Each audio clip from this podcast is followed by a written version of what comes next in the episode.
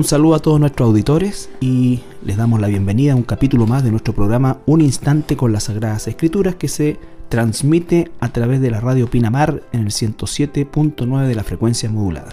Siempre en compañía de mi hermano Andrés. ¿Cómo estás, Andresito? Muy bien, pastor. Muchas gracias. Muy contento de estar una vez más estudiando este Evangelio de Mateo. Ya vamos en el capítulo 21. Estamos en los últimos versículos de, del capítulo 21. Y en esta última semana de, Jesús eh, en su vida carnal, por así decir. Exactamente, la, última semana de sus tres años de ministerio y que algunos autores dividen esta última etapa como la época de la, de la popularidad de Jesús. Y llegamos al pic de esa popularidad, entre comillas, eh, con lo que se llama la entrada triunfal, que es el ingreso de Jesús montado en este pollino, cumpliendo la profecía, ¿no es cierto?, del profeta eh, Zacarías, y ciertamente se comienzan a desarrollar los eventos más cruciales de la vida pública de Jesús en esta última semana, semana de la Pascua. El día de hoy vamos a analizar el versículo 18 hasta el 22, que es un pasaje, eh, bueno, que es perdón, perdón, del capítulo 21 de. Perdón, capítulo 21, versículo 18 al 22. Correcto. Eso, es.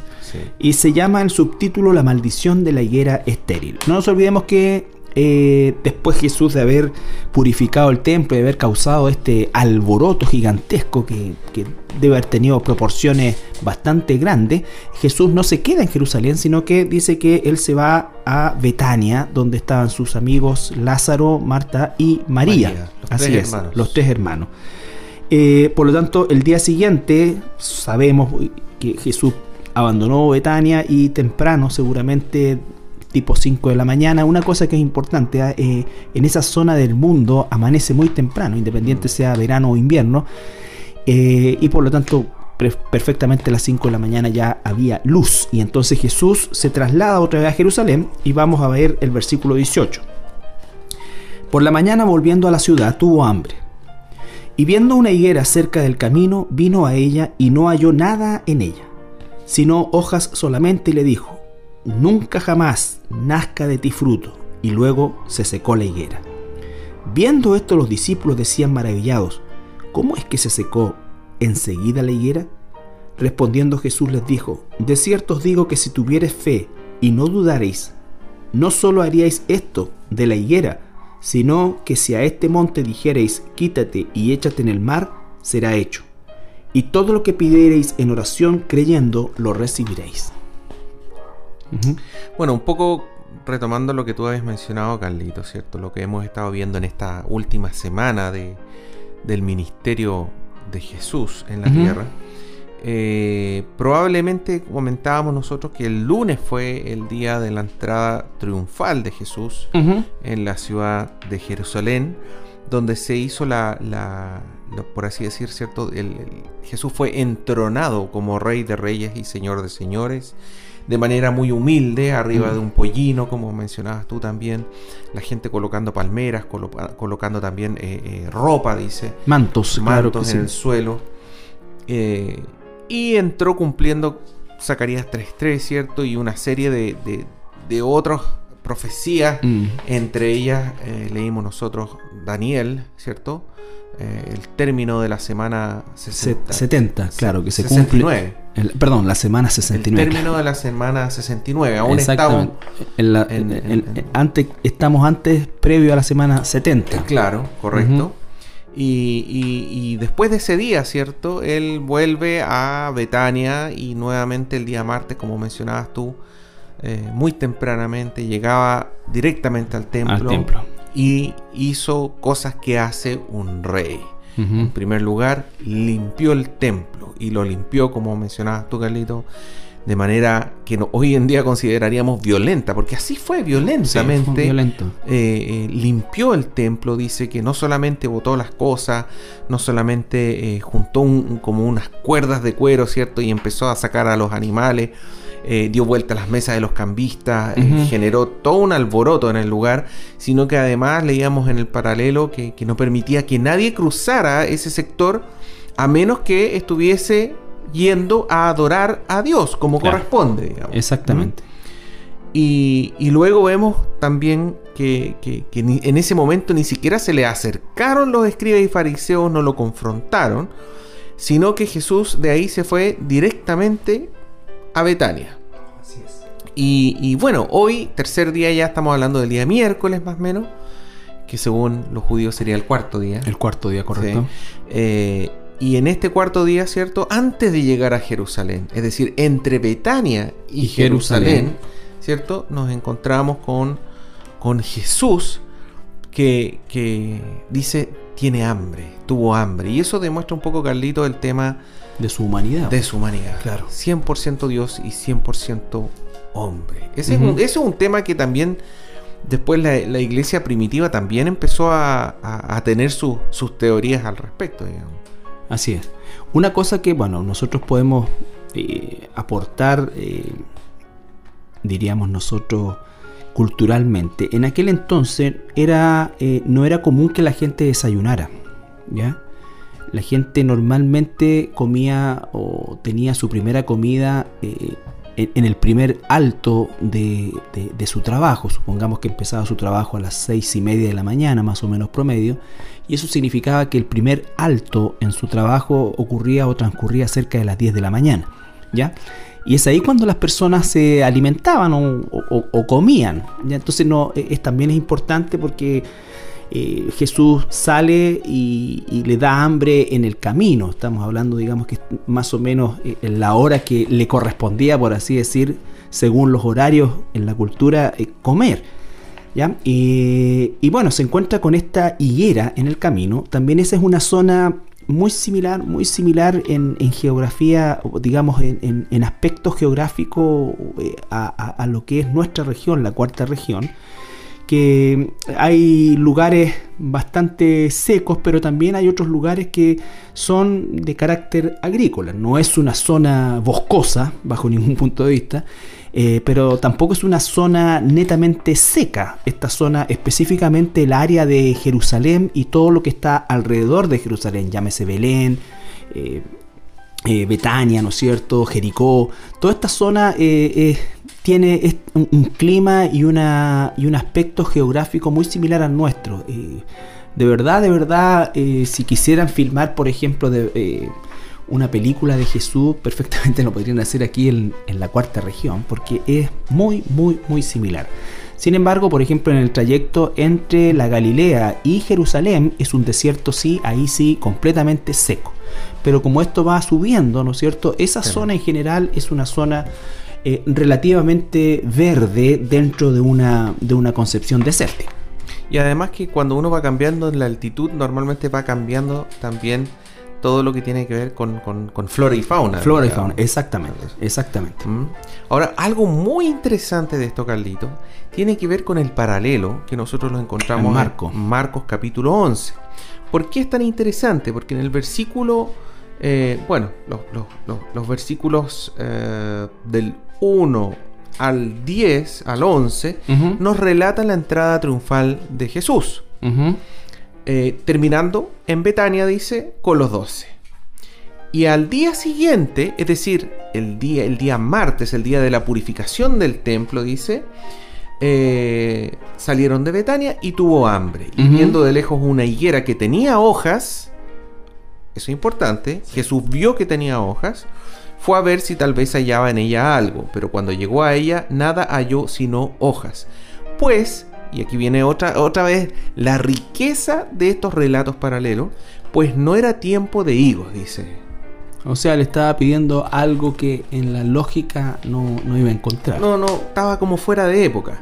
Entonces Jesús dijo a la higuera, nunca más coma nadie fruto de ti. Le hizo una maldición a la higuera. Y lo oyeron sus discípulos. Ese es el versículo 14. Luego viene la purificación del templo en Marco. Y finalmente dice, eh, pasando la mañana, ya al otro día, jueves diríamos.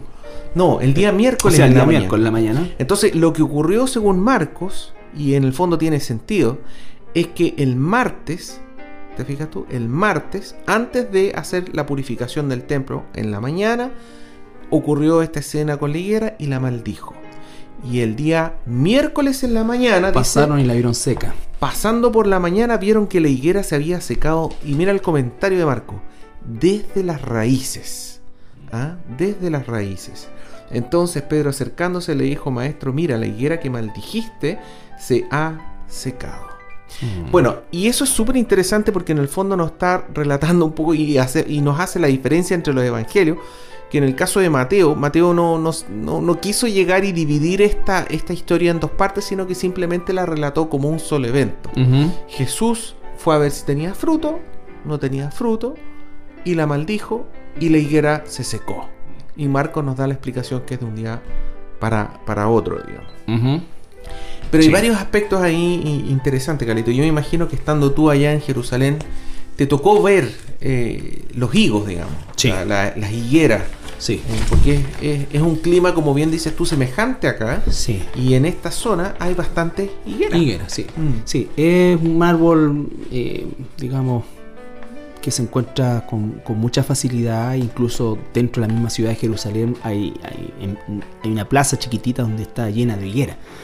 Por lo tanto, eh, coincide el relato de hace 2000 años con la realidad geográfica del día de hoy también. Entonces, eh, ¿qué es lo primero que encontramos? Que volviendo al capítulo 21 eh, de Mateo, ¿no es cierto? Ya en el versículo 18 dice que tuvo hambre. Como decías tú, esto nos da la, claridad de, que Jesús era 100% un ser humano también y no por eso dejaba de ser un 100% Dios, el concepto que conocemos nosotros como la deidad. Ahora, el versículo 19 nos dice eh, que ve esta higuera, tal como decías tú, y bueno, muchos, muchos existían en esa zona. Eh, ¿Qué nos enseña realmente esta maldición? Que diríamos nosotros, si hacemos un análisis un poco más, más detenido de, las acciones que Jesús hace en, esta última semana, son acciones bastante llamativas y, muy contrarias al concepto eh, tan pasivo y, consentidor que muchas veces se piensa de la figura de Jesús. Fíjate que lo primero, claro, lo primero que hace es causa todo este, este violentamente este desalojo del templo y, sin duda alguna eso trajo una serie de, comentarios al respecto y luego eh, eh, profiere una maldición sobre un árbol que cuya podríamos decir nosotros cuya única razón fue no, no estaba muerto, no era un árbol seco eh, y estaba en un proceso natural de no, dar frutos en ese momento. Dar frutos, exactamente. Eh, yo, yo estaba leyendo, Carlitos, de que a inicios de abril, a inicios de abril es cuando estaría ocurriendo esto, ¿cierto? La época de la Pascua y eh, los, los higos no suelen tener frutos sino hasta mayo-junio. Faltaba un, un mes. Un mes. Pero el tema es que, bueno, nosotros sabemos acá en la cuarta región, pero los higos dan fruto dos veces al año, ¿cierto? Claro. Aquí le llamamos a un, breva. Breva en un periodo y en otro periodo. Y algunos también se les llama brevas. Pero el tema, Carlito, eh, es que antes de dar el fruto, están, o sea, antes, antes de que salgan las hojas están los frutos. Entonces cuando tú ves una higuera con hojas, es porque ya tiene fruto. ese, es algo importante, un aspecto importante. Entonces, una higuera que tiene hojas... Debiera tener fruto. Y ese es el comentario que aparece en Marcos. Decía, pues, pues, tiene hojas. Vio Jesús que tenía hojas y se acercó al árbol. ¿Te fijas tú? Entonces, es ahí todo el simbolismo de, de todo esto, porque uno podría pensar, pero este es como un detalle, o sea, una cosa. No, no, no, no. Y uno, por, eso te decía que mm. eh, eh, eh, es, bueno es bueno analizarlo desde, varios aspectos, como el hecho de esto que estoy diciendo, o sea, que las acciones que Jesús se ve haciendo, porque en vez a lo mejor de, de haberla secado, haberla maldecido, él podría haber, la pregunta es, él podría haber hecho que aunque no tenía higos le salieran higos, la respuesta es sí. pero ¿por qué hace esto? ¿Me entiendes? Es, como Jesús está... Así como Jesús con su voz, así de simple, con su voz hizo que muriera la higuera, así como con su voz hizo levantar a Lázaro. Claro, su palabra. De igual forma, perfectamente pudo haber dicho que tenga fruto y hubiera salido fruto. Y hubiera saciado el hambre, hubiese compartido todo. Pero entonces, es, todo esto es importante porque eh, e, esta concepción, y eso en eso me quiero detener un poquito, ¿no es cierto? Esta concepción eh, equivocada que se tiene, no es que Dios no ame, sino que el concepto del amor de Dios está eh, tan tergiversado en, en la cultura en general que realmente dista mucho de la realidad, del carácter, la personalidad de Jesús, que lo vemos, vuelvo a insistir, en un acto eh, violento, si se quiere, de, de desalojo y por otro lado, ¿no es cierto?, eh, maldiciendo una higuera eh, y, una maldición definitiva, ni siquiera una cosa momentánea, tal como comentabas tú y aparece en el Evangelio, ¿no es cierto?, desde la raíz, es decir, ese árbol murió. Murió. Murió. Exactamente. Ahora, antes de morir era claramente un árbol enfermo, por así decir. Era un árbol que, que no daba fruto, que tenía apariencia de ser un árbol sano, porque tenía hojas, tenía sus ramas, eh, tenía, no sé, un tamaño X, pero un tamaño tal que Jesús pensó que perfectamente podría estar dando fruto. No era un, arbolito jovencito, por así decir. Eh, pero estaba enfermo. Bueno, este es un anticipo. Y, perdón. Sí, no digo. No, no, no. Y, increíble como Jesús eh, aprovecha toda circunstancia para para enseñar y para dar enseñanzas espirituales pero profunda. O sea, esto que mencionó que aparece como un detalle es pero tremendamente profundo como mensaje para el pueblo de Israel, para ese momento, para hoy en día, y también es un mensaje para todos los cristianos, para todos nosotros, para todos los gentiles, por así decir, hoy en día.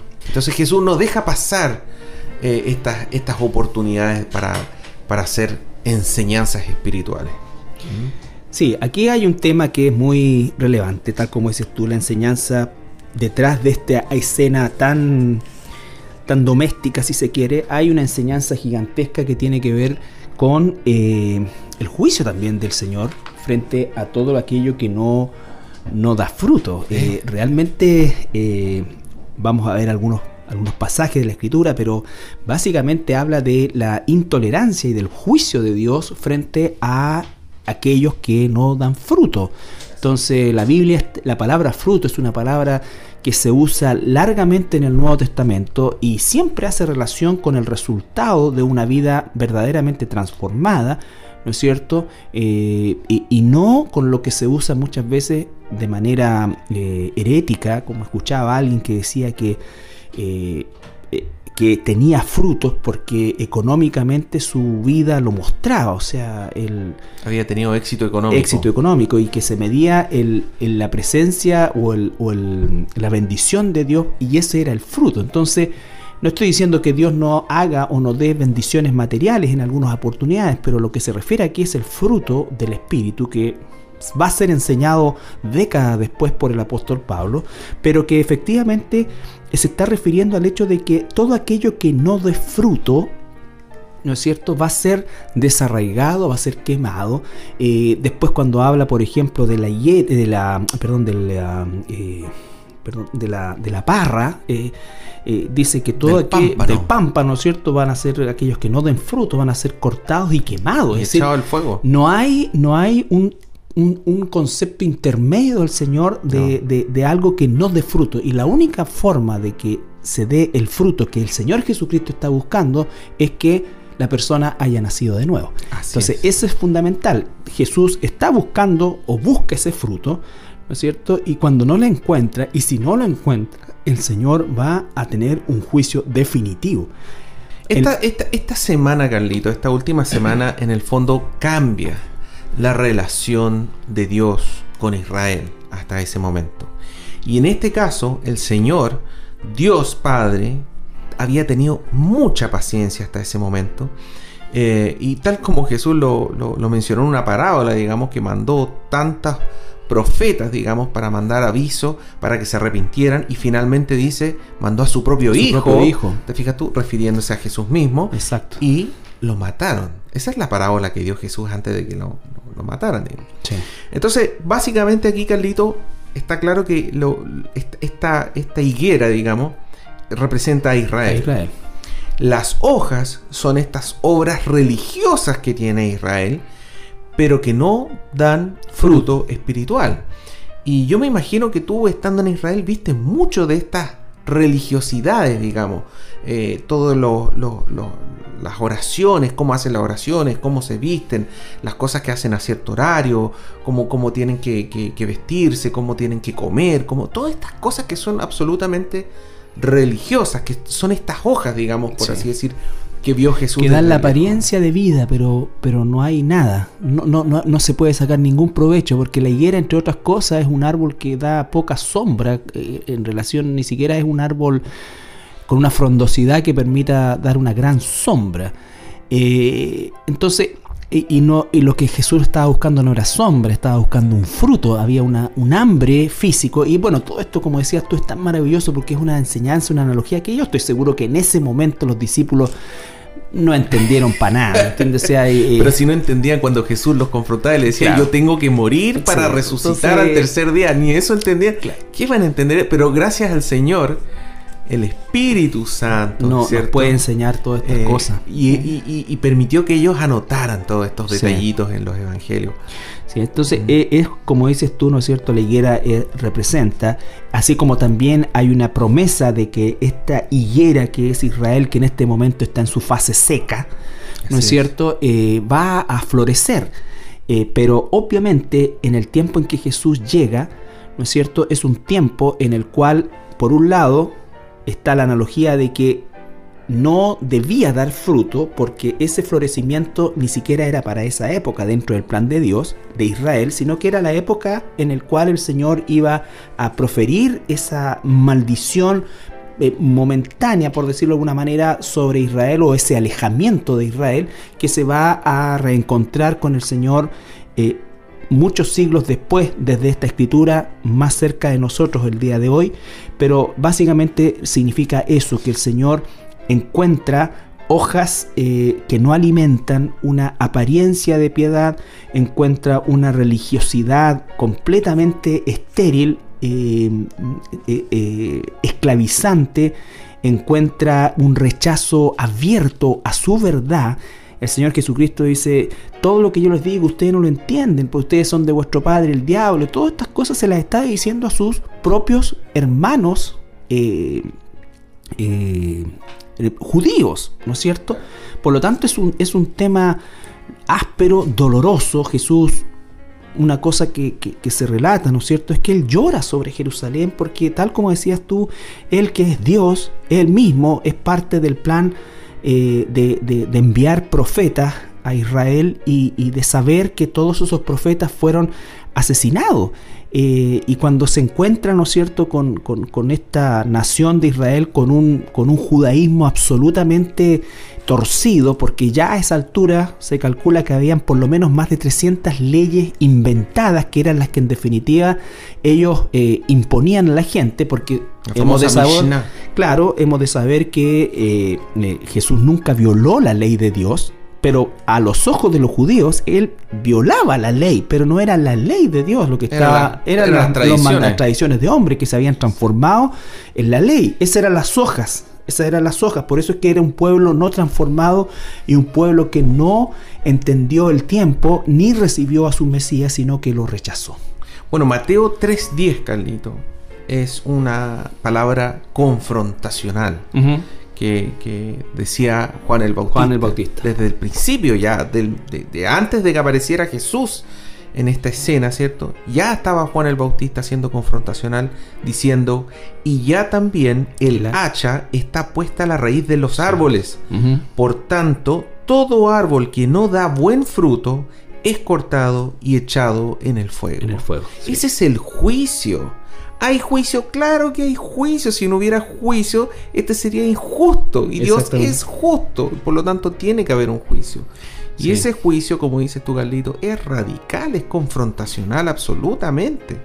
Y en el caso de nosotros hoy en día, porque esto también, esta es una, una parábola del pueblo y de la nación de Israel, pero esto también corre para nosotros. para nosotros, en, cuestionarnos si somos árboles de hojas solamente, que tenemos apariencia de santidad o hemos sido transformados. Judas usa la analogía árboles sin fruto, eh, eh, eh, porque la apariencia sigue siendo las hojas eh, que, que, engañan a la visión, pero no engañan al creador. Mateo dice, lo vimos hace ya varios meses, ¿no es cierto? Recuerden ustedes el capítulo 7, cuando dice, eh, muchos en aquel tiempo me dirán, en tu nombre hicimos, hicimos, hicimos, y el Señor les dirá, nunca os conocí, apartado de mí. Personas que conocen, a Jesús, declaran ser hijos de Dios, declaran, nombran a Jesús como si fuera su Señor, porque le dicen Señor, Señor. Exactamente. Su amo. Lo declaran como su amo y Jesús le dice, nunca os conocí. Entonces, es una cosa eh, realmente, realmente eh, crítica, si pudiéramos ponerle algún, algún, nombre, ¿no es cierto? Porque efectivamente eh, no hay algo intermedio o Dios limpiará y cosechará esos frutos en, en el árbol que los tenga o cortará y quemará aquellos que no los tengan. Entonces, esto eh, es como decía. No hay términos medios. Exactamente, como bien decías tú, es eh, aplicable siempre, siempre al pueblo de Dios en el hecho de que fue aplicado. Esto no está hablando de gente que no esté dentro del pueblo de Dios, esto, esto, es un juicio al pueblo de Dios. El juicio era a la nación de Israel que en ese entonces o hasta ese entonces era denominado pueblo de Dios y lo es hoy con la iglesia que somos el pueblo de Dios. ¿Por qué? Porque esto nos deja entender que ciertamente dentro de las filas de la iglesia hay personas que creen ser, y eso es una tragedia, ser cristianos, pero no lo son, porque no están mirando su fruto, están mirando eh, las hojas de su vida. Un par de versículos muy importantes, Carlito. ¿Cómo saber si yo realmente he sido transformado? ¿Cómo saber si yo realmente estoy con este fruto, produciéndolo, ya sea poquito, pero produciéndolo, estoy en ese proceso. Eh, Gálatas 5, 22 y 23. Anótelo por favor, muy importante, Gálatas 5, 22 y 23. El apóstol Pablo menciona nueve, nueve aspectos del fruto del Espíritu. El fruto del Espíritu es uno solo, pero tiene, por así decir, estas nueve ramificaciones, nueve elementos que lo conforman. Y dice que el fruto del Espíritu es amor, gozo, paz, paciencia, benignidad, bondad, fe, mansedumbre, templanza. Con tales leyes, con tales cosas no hay ley, dice Pablo. Pero en el fondo yo tengo que analizar mi vida y ver cómo he ido avanzando en eso. Soy la misma persona antes y después en este aspecto. Y entendiendo, por favor, cada uno de esos, de esos, de esos, de esos elementos, ¿no es cierto? De esos que se nombra ahí, que son gigantescos. Piensa usted solamente en la palabra amor. Eh, el amor bíblico, vale decir, el amor que Dios nos enseña, no el amor con el que llegamos al Evangelio. Con el amor que llegamos al Evangelio, ese amor justamente tiene que ser sublimado, transformado por el amor de Dios. La paciencia y cada uno de estos elementos que las personas pueden decir, oye, si yo tengo amor, yo soy una persona amorosa. Entonces, eso, hermanos eh, eh, o amigo que nos escucha, es fundamental porque el, el, estándar del amor, la definición del amor, no viene de nosotros, ni del mundo, ni de lo que hemos aprendido en este mundo, sino que tenemos que aprender cuál es la definición y el estándar de amor de Dios. Primera de Corintios 13. ¿No es cierto? Entonces, ¿por qué? Porque el amor, cuando dice el amor de Dios se derrama en nosotros, y cuando dice que el Señor por amor vino y, salvó y nos salvó, eh, usted puede pensar si tiene la mente con la formación del mundo que usted o yo teníamos algún mérito para ser amados, porque nosotros amamos en el mundo en función del mérito o del placer o de la satisfacción o de la consanguineidad o de factores que de alguna manera nos resultan beneficiosos en cualquiera de sus formas. Sin embargo, el amor de Dios es una cosa totalmente opuesta. Dios nos amó no por lo que pudiéramos ser, sino por lo que nunca pudiéramos llegar a ser. Nosotros somos pecadores, estamos perdidos, estamos completamente muertos espiritualmente y no queremos nada de Dios.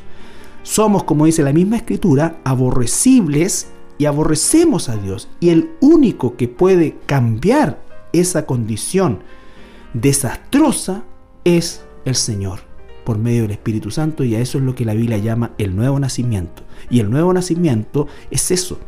Todas las cosas antiguas, las cosas viejas, como dice, van y tienen que pasar y tiene que crecer aquello que es el nuevo o el ser interior, como dice Romanos también. Entonces, no, no se confunda porque las palabras que están ahí en Gálatas y que acaba de leer Andrés, ciertamente son palabras que no nos resultan extrañas, son familiares, ¿no es cierto? Y probablemente nosotros digamos, sí, en realidad a mí me falta un poco de paciencia, porque estamos mirando la paciencia nuestra, pero no la paciencia de Dios, no el amor de Dios, no el la dominio propio, la longanimidad, la benignidad. Entonces, eso es, es bueno decirlo. Y otro aspecto, Carlito, Santiago 2, 14 al 17, que habla del tema de las obras. Dice, hermanos míos, ¿de qué aprovechará si alguno dice que tiene fe y no tiene obras? ¿Podrá la fe salvarle? Y si un hermano o una hermana están desnudos y tienen necesidad de mantenimiento de cada día, y alguien, alguno de vosotros le dice, id en paz, calentados y saciados, pero no les dais las cosas que les son necesarias para el cuerpo, ¿de qué aprovecha? Así también la fe, si no tiene obras, es muerta en sí misma. Esto, e, este fruto del espíritu, todos esos, nuevos aspectos, esos nuevos elementos que lo conforman, por, por espontáneamente van a producir obras. Exactamente. No es que uno sea salvo por obras, uno es salvo por fe. Pero esta fe y estos frutos del Espíritu van a producir obras necesariamente, tienen que producir. Incluso un tipo de obra en el cual el amor se va a desplegar más allá de los límites que nosotros pensemos. Porque nosotros podemos hacer buenas obras aún siendo malos, dice el Señor en, sus, en, en sus parábolas, ¿no es cierto? Aún siendo malos, nadie con sus cinco sentidos o con un cerebro relativamente sano le va a dar un caimán o, perdón, un alacrán en vez de un pez a, su hijo, ¿no es cierto? Claro, una piedra para que coman. para que coman. Entonces, pero nosotros eso, el Señor, el Espíritu Santo lo va extendiendo al punto ya digamos, sublime de hacerlo hasta por los enemigos. Entonces, todo eso es parte del proceso que decías tú muy bien de transformación. Vamos a ir a nuestra pausa musical y regresamos con este tema. Bien, regresamos eh, después de nuestra pausa musical, esta alabanza, y continuamos viendo eh, este capítulo 21, su versículo, los versículos 18 al 22, y estábamos hablando de esta escena de la maldición de la higuera, una higuera que representa a la nación de Israel, eh, representa el juicio de Jesús sobre esta nación eh, y representa también, como bien decíamos, ¿no es cierto?, antes de la pausa, eh, representa también la realidad del juicio de Dios sobre todo aquello que puede tener una apariencia de piedad, como lo dice la escritura también, pero en la realidad a los ojos de Dios no podemos engañar y ciertamente no hay fruto ahí. Y el, y el concepto es, eh, es, absoluto.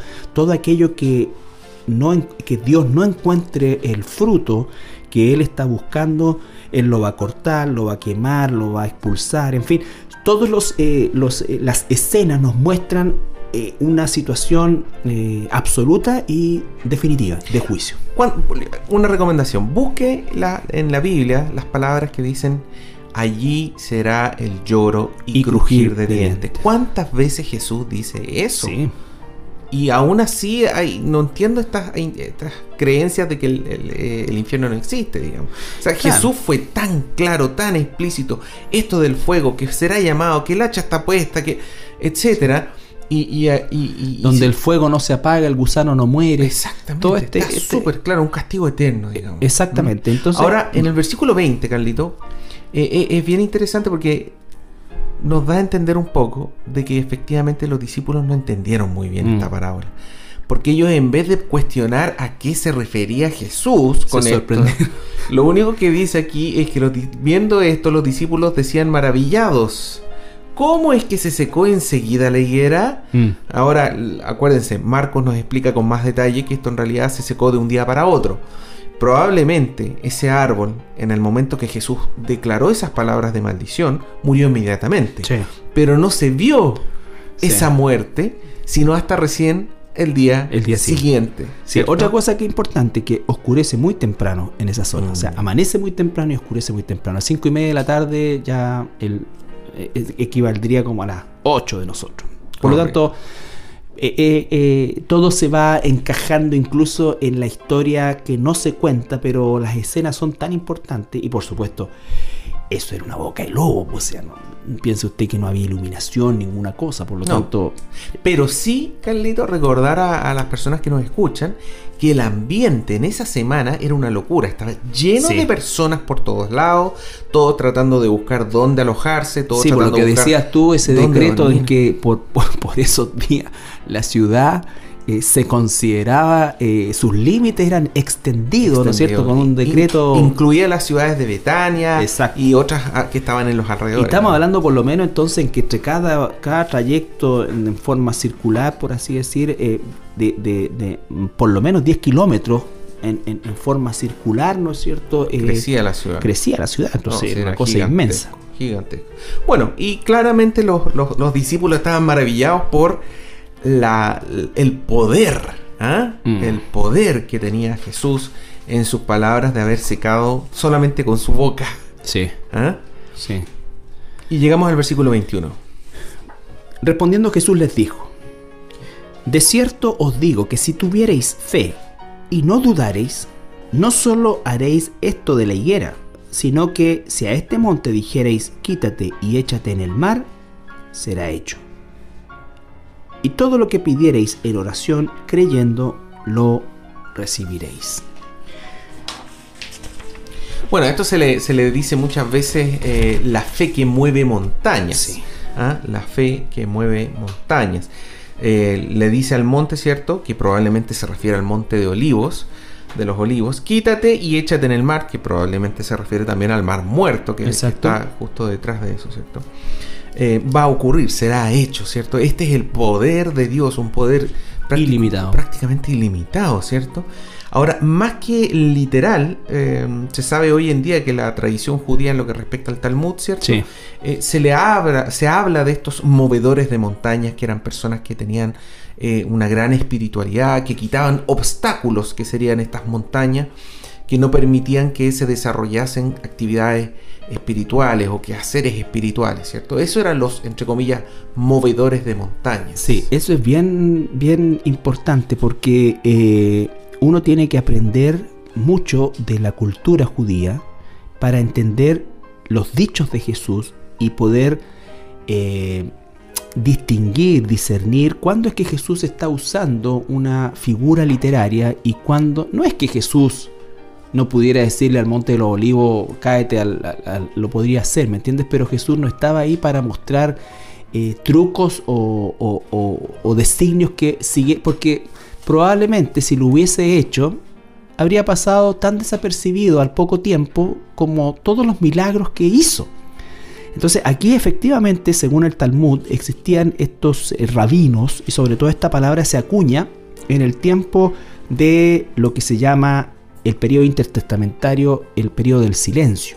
¿ya? No nos olvidemos que eh, Israel principalmente sufrió durante ese periodo el asedio de los persas eh, y el, más complicado probablemente fue el de, el de los griegos. Entonces se levantaron muchos, muchos rabinos en aquel entonces que ciertamente eh, alentaban al pueblo y a continuar con la, eh, con la vida religiosa que se veía constantemente amenazado por la idolatría persa.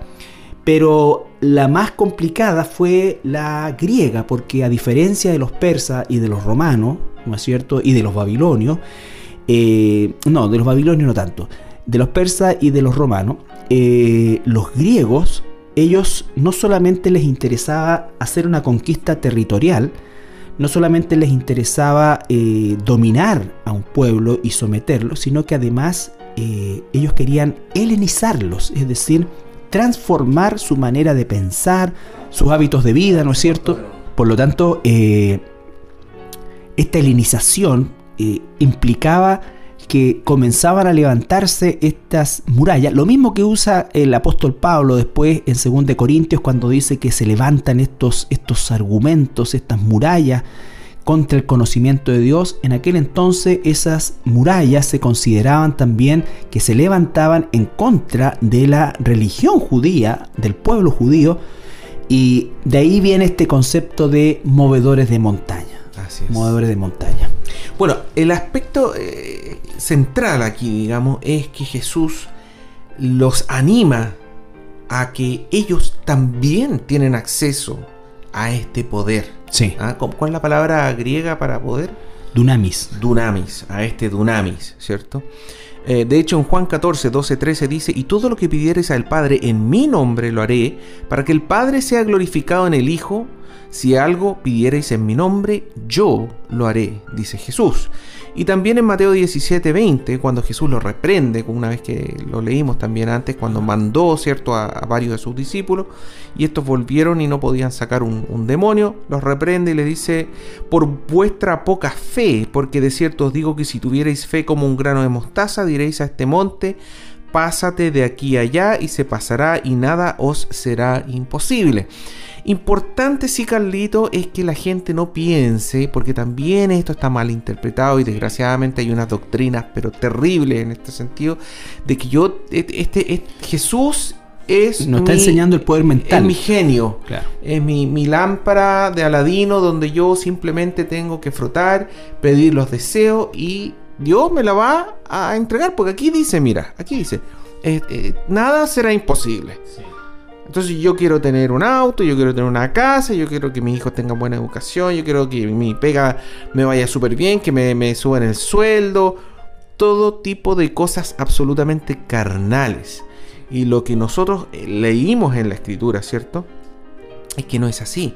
No es así. Primera de Juan 5, 14 y 15 dice, y esta es la confianza que tenemos en Él, que si pedimos alguna cosa conforme a su voluntad, él nos oye.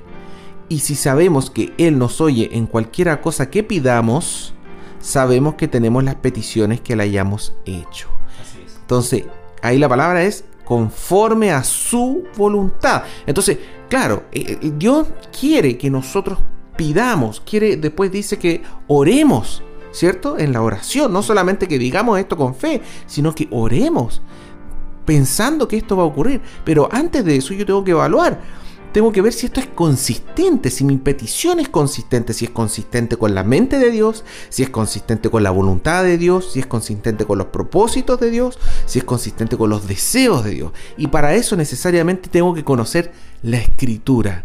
¿Cómo voy yo a saber de que efectivamente lo que yo quiero pedirle a Dios es consistente con su palabra?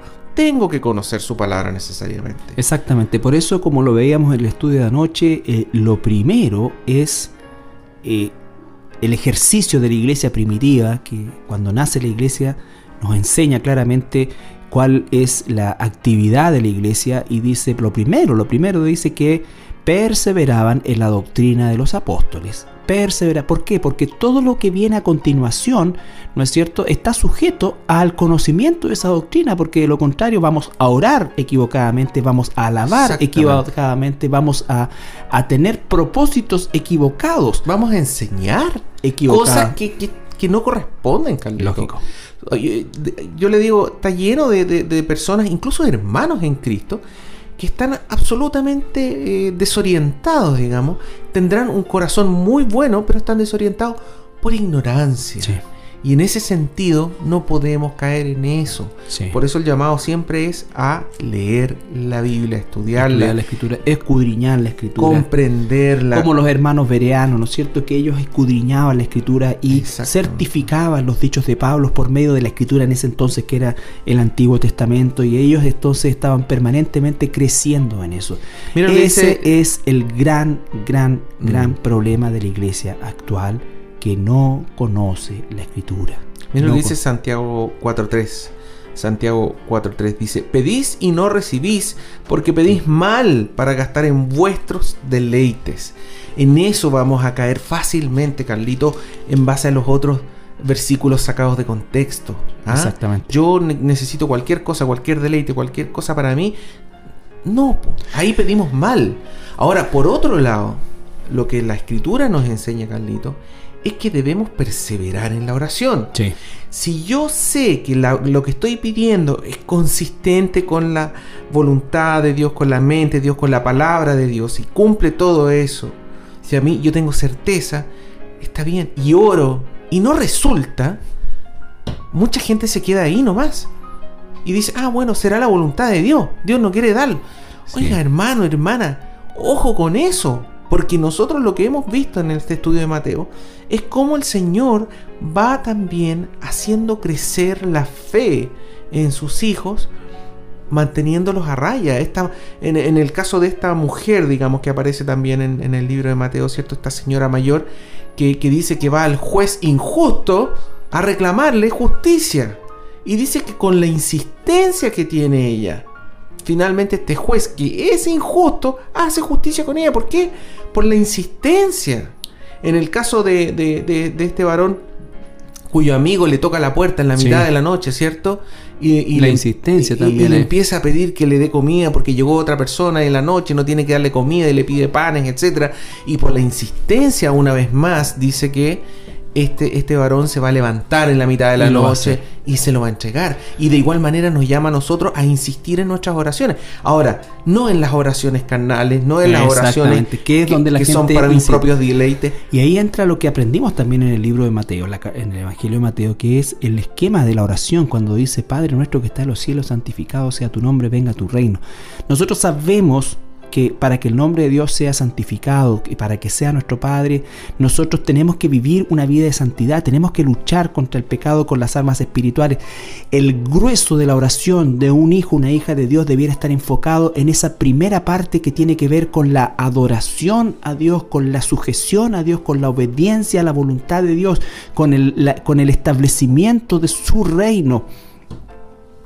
Y por supuesto que hay espacio también para, para, el pan nuestro, pero ¿cuánto de la oración actual del mundo cristiano se mueve, como decías tú, en este ámbito carnal, eh, usando versículos fuera de contexto y al, antojo de nuestros deseos carnales? Y de verdad es una situación trágica para la iglesia actual, porque la iglesia actual debemos nosotros volver a la raíz a la raíz de lo que siempre ha sido el orden de la oración. Esperamos enseñarla con todo cariño, con todo amor a, nosotros como iglesia, a nuestra iglesia y en nuestra iglesia porque queremos orar conforme a la voluntad de Dios.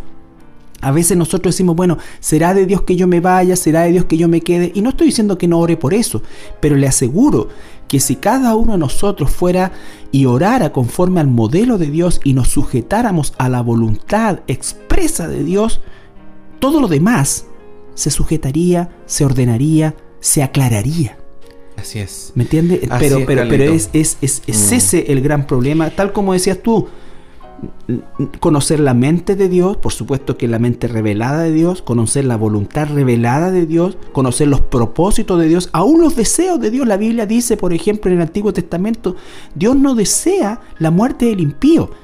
Eso no significa que va a salvar a todos los impíos, pero significa que en su corazón está ese deseo. La pregunta es, ¿es mi deseo también? Y desgraciadamente, Carlito, nuestra naturaleza caída nos lleva a los dos extremos, Carlito. Es decir, o nos vamos a este extremo y pedimos, pero por cuanta cosa se me ocurra, por el celular nuevo, por esta otra cuestión, o nos vamos al otro lado, Carlito, y empezamos a tener unas oraciones, pero súper espirituales, pero espero un día y si no me la da el Señor, se acabó. No, Ahora, no, pues hermano, no es ni lo uno ni lo otro. Por eso es que la oración, el, el esquema es tan importante, porque mientras estemos aquí, nosotros estamos esperando el reino de Dios, nosotros estamos santificando el nombre de Dios aquí en la tierra, nosotros estamos confiando en la provisión de Dios, nosotros estamos, tal como decías tú, ¿no es cierto?, entendiendo la mente de Dios, la voluntad de Dios, los propósitos de Dios, los deseos de Dios y nuestra vida enfocándolo y dirigiéndolo en ese aspecto y eso no va a terminar hasta que Dios termine con nosotros. Así es, es un proceso. Es un proceso de toda la vida. Permanente. Permanente. Permanente. Entonces, y el Señor nos llama, una vez más, a orar. Y ese es el orar sin cesar. La gente ora sin, cesar, ¿sabes? Orar en, la, en, la, privacidad, dice, claro en tu habitación, en el secreto. La gente ora sin cesar por las cosas carnales. Y cuando el resultado, ya sea positivo o, o negativo, ¿no es cierto? Según la persona, ¿no es cierto? Muchos tienen libros de oración donde dice, eh, partí pidiendo por, por, la salud de, mi hijo, ¿no es cierto? El 3 de abril y hoy día 6 de mayo el Señor respondió la oración porque mi hijo está sano. O Partí el 3 de abril y el 6 de abril mi hijo murió, Dios no respondió a mi oración. Entonces, no estoy diciendo que no se ore por la salud de los hijos, no, no, pero se da cuenta cómo hemos llegado a mecanizar de una manera equivocada cuando Dios responde, no responde. ¿Por qué? Porque lo tenemos en la respuesta, está medida en función de mi satisfacción, si lo que Dios hizo me satisfizo o no. Entonces, eso es lo complicado. Eh, yo me acuerdo también, Carlitos, también de, esta mujer que, era gentil, digamos, ¿cierto? Eh, y que le pide al Señor un milagro, dice. ¿Ah? Y la respuesta de Jesús, estamos hablando de Mateo 7:28, le dice, Mateo 27, perdón, Mateo 7:27, Jesús le dijo, deja primero que se sacien los hijos, porque no está bien tomar el pan de los hijos y echarlo a los perrillos. En el fondo Jesús le dijo, no, todavía no. Y míralo, ella le dijo, sí, Señor, pero aún los perrillos debajo de la mesa comen de la migajas de los hijos. Y ahí Jesús le dijo, por esta palabra ve, el demonio ha salido de tu hija. En el fondo, ahí vemos como Jesús está trabajando en ese versículo, en ese momento. Lo ofendió. Claro, mira lo que le dijo, le, dijo, oye, perrillo, tú eres un perrillo, le está diciendo. Menos que un perrillo. Entonces... Pero eso también pasa con nuestras oraciones. Lo que ella estaba pidiendo está absolutamente correcto pedirlo. Y por eso está bien, tenemos que evaluar si está correcto. Pero si está correcto, tenemos que orar. Tenemos que orar y orar pensando que Dios lo va a entregar. Usted, es cristiano y tiene un hijo, una hija inconversa. ¿Hasta cuándo cree que tiene que orar? ¿Te das cuenta? ¿Es, la voluntad de Dios, ¿no es cierto? Eso. ¿Es, la voluntad? ¿Quiere Dios la perdición de, de los impíos? No, pero mientras yo tenga vida voy a orar por ese hijo, por esa hija. ¿Por qué? Porque la voluntad de Dios es esa. Ahora, la soberanía de Dios es algo que le pertenece a Él. Pero Él dice, orad sin cesar, amar, ¿no es cierto? Amar aún a los enemigos. Él juzgará a los enemigos. entonces, no porque Dios sea omnipotente y que al final se va a hacer siempre su voluntad, yo puedo bajar la guardia y decir, no voy a orar más por tal o cual motivo. Que es lo mismo que cuando de repente el Señor nos dice, pucha, y predicar el Evangelio a todo, a todo el mundo, pero por otro lado tenemos que es Dios quien elige a las personas y que están elegidas desde antes de la fundación del mundo. Entonces, así como está es, esa, esa, por así decir, ese, esa dualidad que esa paradoja que nuestra, mente, nuestra mente. nuestra mente no la aquí también tenemos otra paradoja que el Señor nos manda a orar. Sí. él no va a hacer nuestra voluntad por favor. Esto no no le dobla la mano a Dios ni que no. Él va a hacer su voluntad pero Él me manda y, cuando el pueblo de Dios aprende a separar la soberanía de Dios de la voluntad de Dios, vamos a tener mucha más paz en nuestra vida. Porque nosotros confundimos la voluntad de Dios con la soberanía de Dios. La voluntad de Dios es orar sin cesar, conforme a su voluntad. Nosotros podemos decir, bueno, a lo mejor Dios no quiere, Dios esto, y comenzamos a especular. ¿No es cierto? Sabemos que no todos los seres humanos son salvos, Sabemos eso. Sabemos que la salvación viene de Jehová. Sabemos eso. Sabemos que Dios de antemano, ante la fundación del mundo, escogió a quienes Él iba a salvar. Lo sabemos. Pero a nosotros nos dio un orden, una orden. Y su voluntad es que se cumpla esa orden y es ir y predicar hasta lo último de la tierra. Misioneros, cristianos, hombres y mujeres de Dios han muerto en el campo misionero pero si ellos hubiesen pensado, como piensa mucha gente hoy, ¿para qué me voy a arriesgar si total, si es hijo de Dios de alguna manera va a llegar? No, estoy cumpliendo el mandato sagrado y la voluntad de mi Padre. La soberanía es otra cosa. Nosotros no podemos intervenir en la soberanía de Dios, ni siquiera la podemos entender en su totalidad, pero sí, perfectamente entendemos su voluntad y sí, Dios nos da el poder para hacerlo. Y nos da la orden, Carlitos. La orden. De Por eso la Biblia no es un consejo, es una orden, es un mandato. Tenemos que orar, pero tenemos que hacerlo con todos esos, esos aspectos que nosotros dijimos que... Y debemos cuestionarnos. Si algo no se nos responde, preguntemos. Quizás la oración está mal, quizás estoy mal enfocado. Pero quizás es lo único que gobierna mi vida. Quizás, pero si no es así, si efectivamente veo en la escritura que esto está de acuerdo con, la voluntad, con el pensamiento, con la palabra de Dios, debo ser perseverante. Y eso es algo muy importante en la vida del cristiano, la perseverancia. Así es. Vamos a nuestra última pausa musical y regresamos ya para despedir el programa. Bien, eh, le damos las gracias como siempre por su, por su sintonía, por, por querer compartir con nosotros este tiempo y deseamos de todo corazón ser de utilidad para usted si es un hermano, una hermana, y también ser una oportunidad que el Señor use para que usted que no ha nacido de nuevo, el Espíritu Santo, por medio de su palabra, le conceda salvación. Así que nos despedimos. Muchas bendiciones a todas las personas que, que nos escuchan semana a semana. Así es, que el Señor le bendiga.